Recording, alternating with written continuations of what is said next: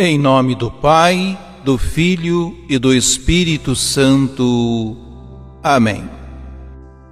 Recusando orientar-se por pensamentos humanos e seguindo o mandamento do amor deixado por Cristo, os cristãos não fazem distinção de pessoas, mas agem movidos somente pelo amor a Deus e ao próximo.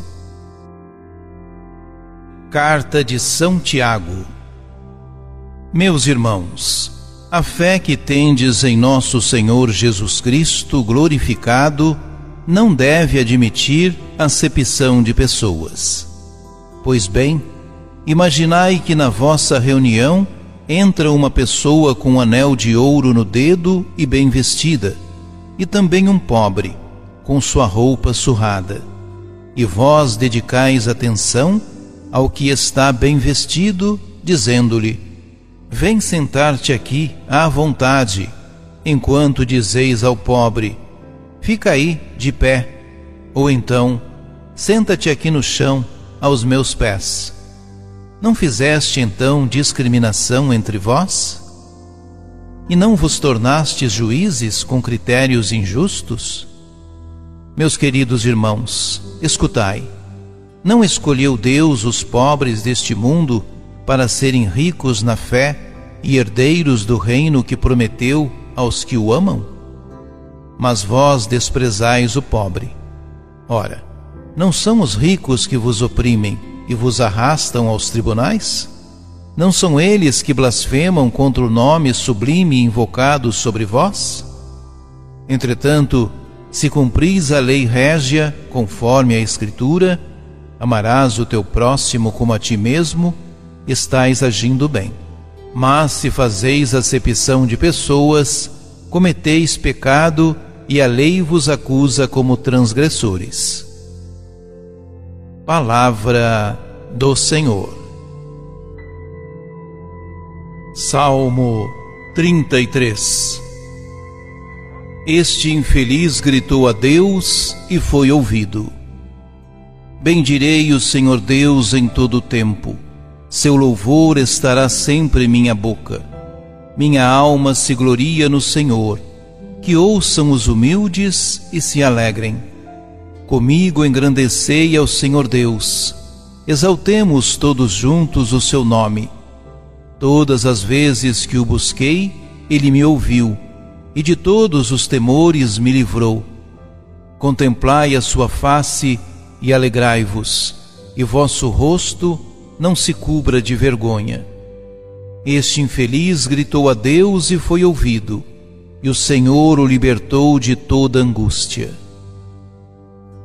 Este infeliz gritou a Deus e foi ouvido. Proclamação do Evangelho de Jesus Cristo, segundo Marcos. Naquele tempo, Jesus partiu com seus discípulos para os povoados de Cesareia de Filipe. No caminho perguntou aos discípulos: Quem dizem os homens que eu sou? Eles responderam: Alguns dizem que tu és João Batista, outros que és Elias, outros ainda que és um dos profetas. Então ele perguntou: E vós? Quem dizeis que eu sou? Pedro respondeu: Tu és o Messias. Jesus proibiu-lhes severamente de falar a alguém a seu respeito. Em seguida, começou a ensiná-los, dizendo que o filho do homem devia sofrer muito, ser rejeitado pelos anciãos, pelos sumos sacerdotes e doutores da lei, devia ser morto e ressuscitar depois de três dias. Ele dizia isso abertamente. Então Pedro tomou Jesus à parte e começou a repreendê-lo. Jesus voltou-se, olhou para os discípulos e repreendeu a Pedro, dizendo: Vai para longe de mim, Satanás. Tu não pensas como Deus, e sim como os homens Palavra da Salvação.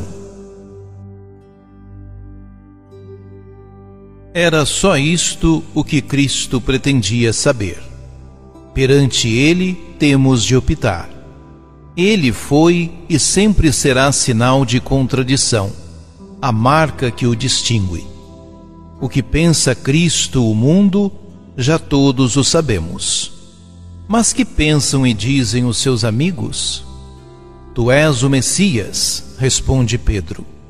Mas que Messias? Não o prometido do Pai, mas o Messias político, oficial, restaurador do reino de Davi. Por isso, Jesus começou a ensiná-los.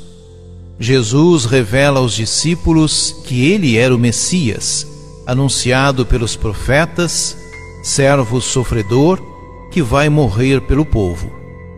O verdadeiro Messias só se compreende à luz da Páscoa meta final da sua vida e missão. Mas, na perspectiva da cruz, também eu, como Pedro, reajo e não entendo obcecado por interesses e vistas humanas. As nossas propostas, dúbias e conciliadoras, têm ares de fuga e de suborno, como nas tentações do deserto. Passa para trás de mim, Satanás o Cristo que seguimos é um Cristo crucificado. Não há outro. Quanto mais dele me aproximo, mais lhe sentirei os cravos. Mas eu pretendo um Cristo sem cruz, uma santidade sem lutas nem quedas. Também eu sinto a tentação de iludir e disfarçar a cruz e acomodar o Evangelho aos meus critérios insensatos. A cruz são os interesses de Deus. Se Cristo me escandaliza, não tomarei parte com ele. Que lugar dou a Jesus na minha vida? Se não lhe der o primeiro, não terá outro. Senhor, a tua cruz é vida e ressurreição. Oremos. Senhor Jesus, livra-me da incoerência de Pedro, para que aceite serenamente os momentos de graça em que nos revelas o teu mistério de modo esplendoroso, mas também aqueles em que nos manifestas os aspectos de sofrimento e de morte desse mesmo mistério. Ninguém, nem o próprio Pai, me dão uma luz melhor que a tua. Como o cego de Betsaida foi curado, pouco a pouco, também Pedro precisou aceitar por etapas todo o teu mistério. Dá-me a luz do teu espírito, para que, também eu, pouco a pouco, consiga ultrapassar os limites das minhas perspectivas humanas. Jesus, Maria e José, Sagrada Família de Nazaré, rogai por nós.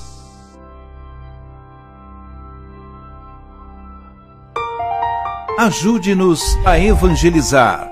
Se inscrevam em nosso canal, ativem o sininho, dê o joinha em nossos vídeos e compartilhem a palavra de Deus.